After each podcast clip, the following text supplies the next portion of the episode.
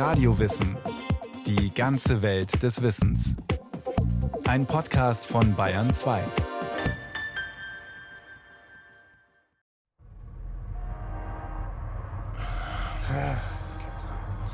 Nichts lässt Autofahrer so verzweifeln, wie im Stau festzustecken.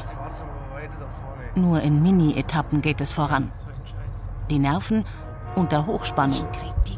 Der Geduldsfaden kurz vor dem Reißen. Doch mit kühlem Kopf betrachtet, warum bringt uns das zähflüssige Stop and Go eigentlich so leicht an den Rand der Selbstbeherrschung? Ist es tatsächlich nur der Zeitverlust oder steckt noch mehr dahinter? Allerdings, denn wir sitzen fest, ganz buchstäblich. Ohne Einfluss auf das eigene Fortkommen. Ein Verkehrsstau, und sei es nur für wenige Minuten, zwingt zur absoluten Untätigkeit. Unser Handlungsspielraum vernichtet. Das Stresszentrum schlägt Alarm. Wir fühlen uns wehrlos, blockiert, ausgeliefert. Sprich, ohnmächtig.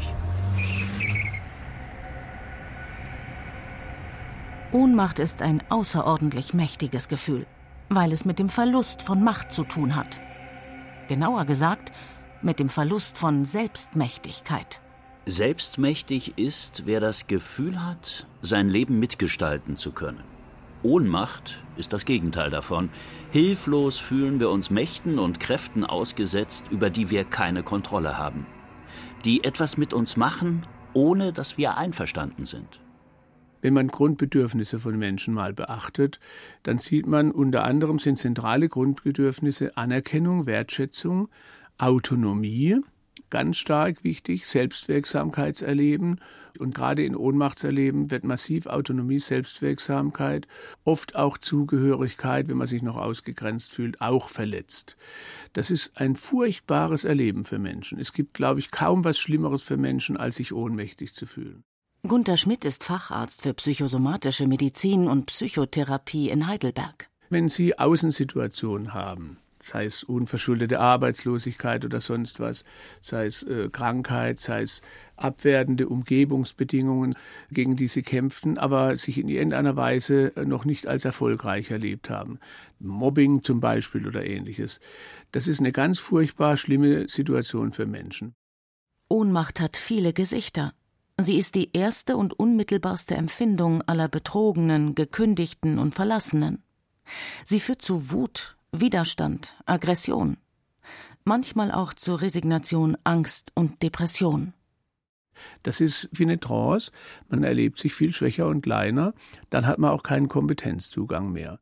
Eine chronische Krankheit, ein Lebenspartner, der die Scheidung einreicht. Auch für psychisch stabile Menschen sind solche Krisensituationen eine enorme Herausforderung. Unerwartet und manchmal von einem Tag auf den anderen wird einem die Kontrolle über das eigene Schicksal aus der Hand genommen. Es geht um einen inneren Konflikt. Auf der einen Seite steht der Wunsch, selbst gesteckte Ziele doch noch erreichen zu können. Andererseits steht dem gegenüber die frustrierende Erfahrung, dass sich eigene Anstrengungen als wirkungslos erweisen.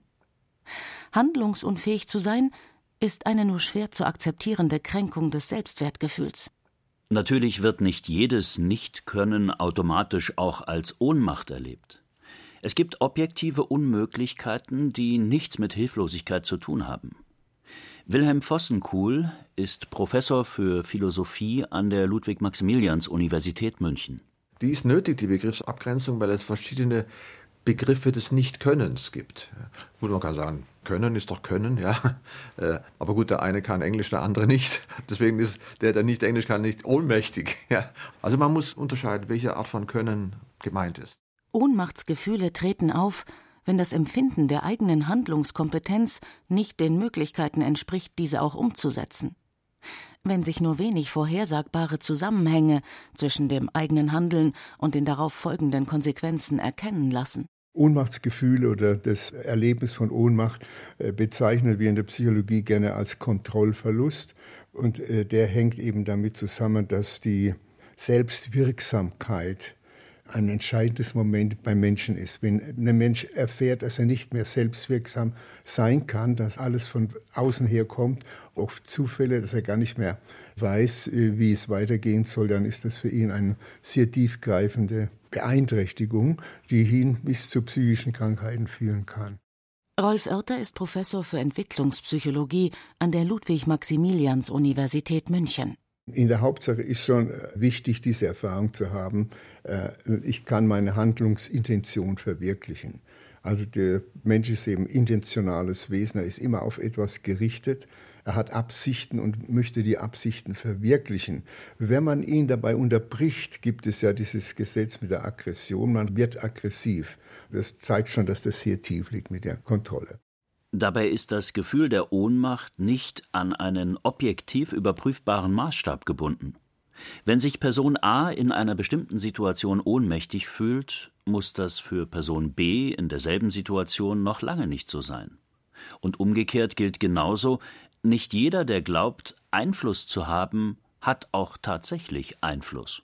Die primäre Kontrolle ist die, dass ich selbst bestimme, und mein Ziel setze und auch erreiche. Und wenn das nicht geht, dann gibt es die sekundäre Kontrolle, dass ich mich eben an die Situation anpasse.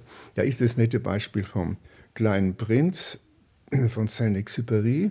Der besucht ja bekanntlich einen Planeten, wo jemand die Sonne auf und untergehen lässt. Und dann sagt der Prinz, ja, jetzt lass mal die Sonne untergehen. Und dann sagt er, nein, jetzt nicht. Jetzt muss ich bis heute Abend warten. Und dann lasse ich sie untergehen. Das heißt, er tut so, als hätte er die Kontrolle, passt sich aber an die objektiven Gegebenheiten an. Und diese Situation hat man sehr oft und natürlich sind da Menschen glückliche, die dazu auch fähig sind, wenn sie erkennen, es geht nicht anders, sich anzupassen. Es gibt Kulturen, bei denen diese sekundäre Kontrolle sehr stark im Vordergrund steht, wo man einfach sehr viel Zwang auch ausübt und Kulturen wie die unsrigen, wo man halt viel Freiheit hat.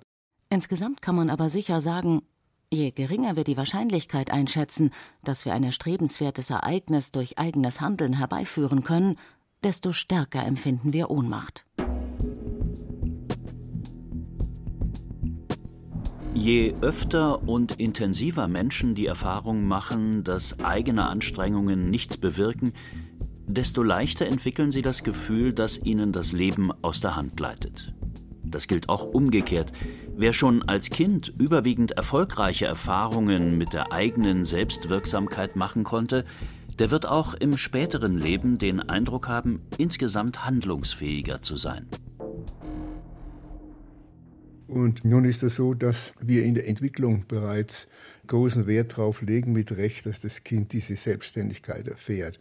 Es hat schon im zweiten, dritten Lebensjahr ein Tüchtigkeitskonzept, das heißt, es äh, versteht, wenn es selbst etwas fertig bringt. Es ist stolz, dass es etwas fertig bringt, wird natürlich auch von außen gelobt und das ist ein ganz wichtiger Zug. Wenn es zum Beispiel Bausteine aufeinander schichtet und, einen schönen Turm errichtet oder diese Ringe der Größe nach anordnen kann und es ist fertig, dann ist es stolz darauf und freut sich darüber, nicht? Oder an den ersten Zeichnungen, die es macht. Allein schon das Gehen, wenn das Kind allein so im, im zweiten Lebensjahr herumwatschelt, ist es ungeheuer glücklich und es entfernt sich dann von der Mutter und, und läuft weg, wohl wissend, dass die Mutter doch in der Nähe ist und äh, macht daraus auch gleich wieder ein Spiel.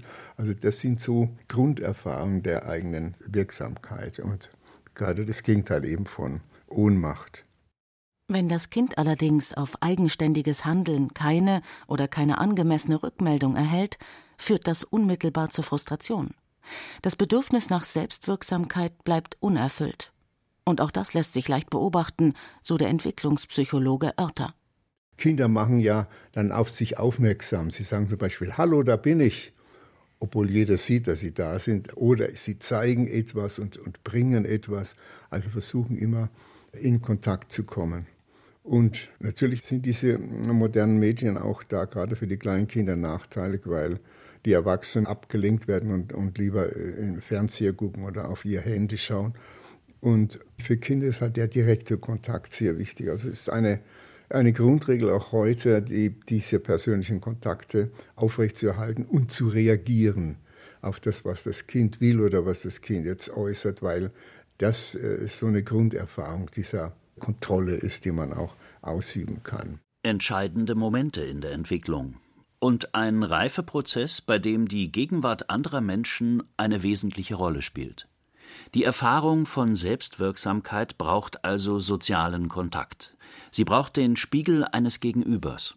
Das ist sogar zentral, wenn man im sozialen Kontakt keinen Einfluss auf den anderen nehmen kann, ihn nicht dazu bewegen kann, zum Beispiel mit einem zu kommunizieren oder dann auch auf Wünsche einzugehen, dann ist das auch eine tiefe Erfahrung der Ohnmacht, der Nichtsteuerbarkeit der Umwelt und eben die Erfahrung auch von Kontrollverlust. Also ich glaube, dass das Wesentliche sogar dabei der soziale Hintergrund ist, der Erfolg im, im sozialen Kontakt.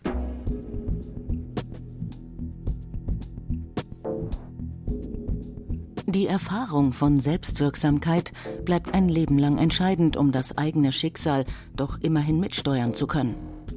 Denn egal ob in der Auseinandersetzung mit dem Partner, den Eltern, dem Chef, wer in solchen Beziehungen wenig Chancen sieht, seinen Einfluss geltend zu machen, der wird entsprechend wenig Veränderungsenergie mobilisieren. Psychologen sprechen bei diesem Phänomen von erlernter Hilflosigkeit. Der Facharzt für psychosomatische Medizin und Psychotherapie Gunther Schmidt erklärt, wer besonders gefährdet ist. Also ich denke, dass praktisch alle Leute gefährdet sind, je nachdem, in welchen Situationen sie sind. Wenn sie aufwachsen schon äh, als Kind und kriegen ständig Signale.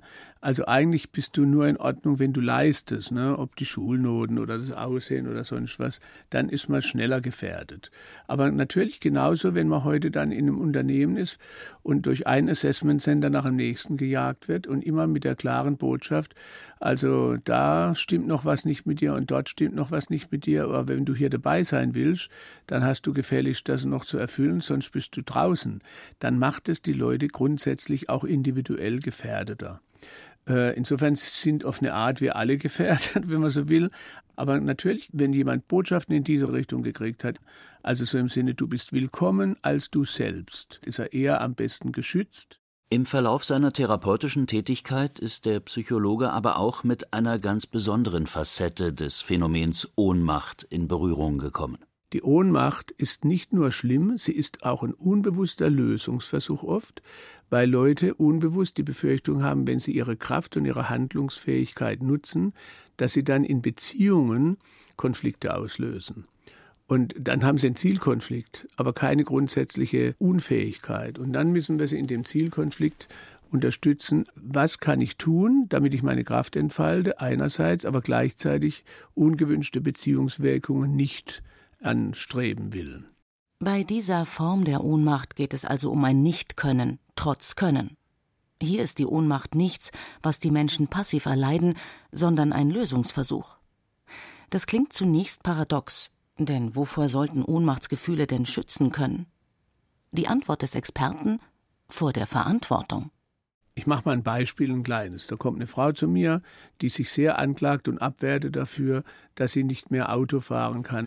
In dem Fall war es noch interessanter, dass sie innerhalb des Ortes, in dem sie lebt, sehr wohl Auto fahren kann. Aber wie sie ins Ortsschild kam, hat sie eine solche Panikattacke und ein Ohnmachtserleben erlebt, dass sie schier ohnmächtig wurde und es wurde ganz schlimm für sie. Also ist sie nicht mehr über die Ortsgrenze hinausgefahren, hat sich dafür aber massivst abgewehrt und war völlig verzweifelt. Äh, ich kürze es jetzt natürlich ab.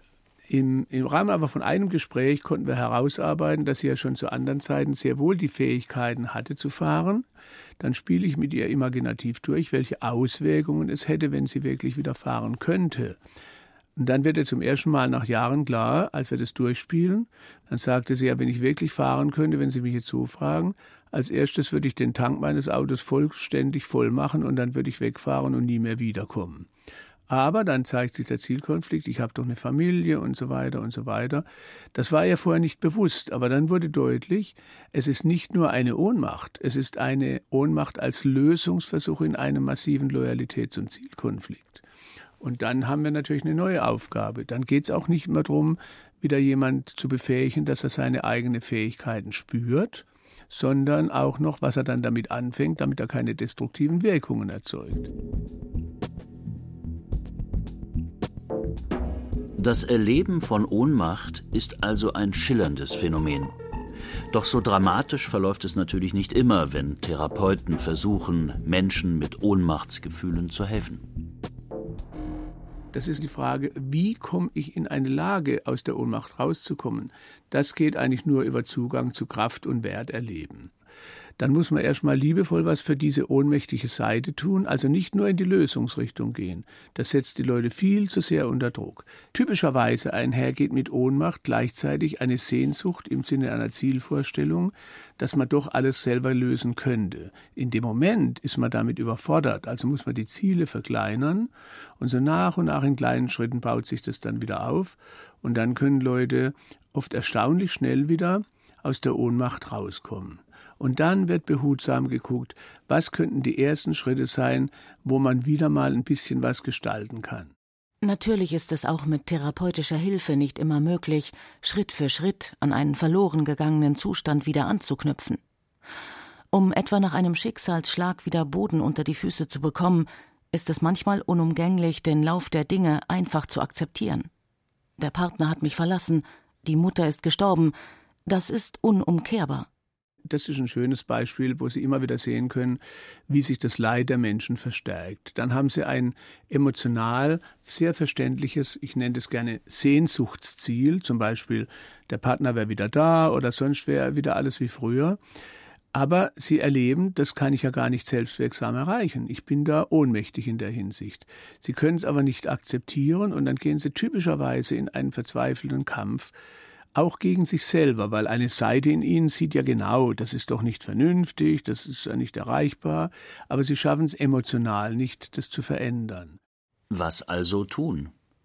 In leidvollen Ohnmachtssituationen kann es wichtig werden, sich zu verabschieden vom Wahn der Machbarkeit, von der Illusion, das Leben umfassend und zu jeder Zeit im Griff zu haben, und den Blick dafür zu schärfen, was sich im eigenen Leben trotz allem wieder neu organisieren lässt. Da hat es sich sehr bewährt, dass man die Leute sehr würdigt für dieses Sehnsuchtsziel, so nenne ich das. Das ist halt die Sehnsucht, da geht die emotionale Sehnsucht hin.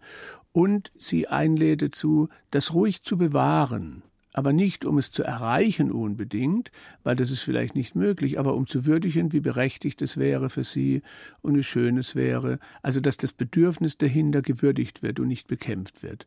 So, deswegen muss ich mich trotzdem nicht davon abhängig machen, um dann zu schauen, was sind denn die zweitbesten Möglichkeiten, bezogen auf dieses Sehnsuchtsziel, ach, wenn doch der Partner wieder da wäre, ist aber alles, was ich tatsächlich machen kann, eigentlich nur was Zweitbestes. Deswegen hat es sich sehr bewährt, es auch so zu benennen. Und dann zu schauen, da hat man nämlich wieder Selbstwirksamkeit. Darum geht es ja letztlich immer um Selbstwirksamkeit. Was ist der optimale Umgang damit, wenn ich das Gewünschte nicht erreichen kann? Und auf der Ebene des Umgangs damit kann ich ganz viel tun. Zweitbeste Lösungen lassen außerdem auch noch eine interessante Hintertür offen. Dann gehen die Leute oft mit sehr gewürdigter Erlebnisweise mit erhobenem Haupt raus und sagen, ja, das stimmt, ich kann es nicht erreichen, aber ich bin völlig in Ordnung, wenn ich mich danach sehne und dann mache ich halt das, was ich tun kann und darf mir auch immer wieder erlauben, sozusagen Ehrenrunden in Ach, wenn es doch so wäre und so schön. So kann sogar wieder Kraft entstehen, gerade wenn man etwas nicht erreichen kann. Ohnmachtsgefühle können nicht nur individuell, sondern auch kollektiv entstehen. Ganze Gesellschaften können von Ohnmachtsgefühlen heimgesucht und geplagt werden. Ein guter Indikator dafür, wie viel Ohnmacht in einer Gesellschaft empfunden wird, ist für den Philosophen Wilhelm Vossenkuhl die Popularität von Verschwörungstheorien. Sie erfüllen nämlich auch die Funktion, ihren Anhängern wenigstens die Illusion von Kontrolle über das eigene Leben zurückzugeben man kompensiert auf jeden Fall mit solchen Pseudoerklärungen die eigene Ohnmacht. Wir wollen ja immer alles erklärt haben. Und wenn wir es nicht erklären können, dann denken wir uns irgendwas aus. Irgendjemand ist schuld. Wir Menschen haben ein Grundbedürfnis nach Erklärung. Es muss alles irgendwie erklärt werden. Und natürlich kann nicht alles erklärt werden. Und weil nicht alles erklärt werden kann, machen wir es einfach selber. Oder wir leihen uns eine Erklärung. Irgendeiner erzählt, ich glaube, das ist so und so. Und, und dann übernehmen wir das. Also dann ist irgendjemand schuld. Die Asylanten oder die Russen, äh, Amerikaner oder die Politiker oder die Ja, die Journalisten, ja. Und das ist natürlich eine Art von äh, Unsinnigkeit, die für das eigene Seelenkostüm zunächst mal wie Balsam wirkt. Man, man fühlt sich dann äh, als Teil der Guten. Ja, man, man gehört zu den Guten, zu den Kritischen oder zu den Enttäuschten. Man ist eine Art von Opfer. Und Opfer ist immer gut, ja, wenn es nicht wehtut. Und äh, dann kommen natürlich Verschwörungstheorien auf. Ja. Hier ist die Diagnose eindeutig. Wie man dieser speziellen Falle allerdings entrinnen könnte, ist sehr viel schwerer zu beurteilen. Einem elementaren Gefühl von Ohnmacht allerdings kann kein Mensch entrinnen, nämlich der Ohnmacht angesichts der Endlichkeit des eigenen Lebens. Doch auch in der Ohnmacht dem Tod gegenüber sind überraschenderweise nicht alle Menschen gleich. Es ist keine Frage der Religion, sagte Psychologe Rolf Oerter. Es kommt vielmehr darauf an, wie wirkmächtig man das eigene Leben führen konnte. Das ist eine Sache der Perspektive, die interessanterweise von Gläubigen und Nichtgläubigen ähnlich äh, gesehen wird. Sie haben unter Gläubigen und Nichtgläubigen ungefähr gleich viel Angst das ist kein Unterschied. Also die Gläubigen haben nicht weniger Angst vor dem Tod, obwohl sie an ein Jenseits glauben. Aber diese Auseinandersetzung mit dem Tod ist heute auch nach meinem Dafürhalten entschärft. In einer reichen Gesellschaft weiß man, man kann aus seinem Leben viel machen und das ist das einzige Leben, das ich habe, aus dem will ich möglichst das Beste machen. Und dann hat man auch nicht diese Ohnmachtsgefühle angesichts eines Endes, sondern man kann auch zu einem erfüllten Ende kommen und sagen, das war ein gutes Leben, ich habe das Beste daraus gemacht, was ich machen konnte. Sie hörten Ohnmachtsgefühle in der Falle der Selbstblockade von Priska Straub. Es sprachen Katja Amberger und Detlef Kügo. Technik Michael Krogmann. Regie Eva Demmelhuber. Eine Sendung von Radio Wissen.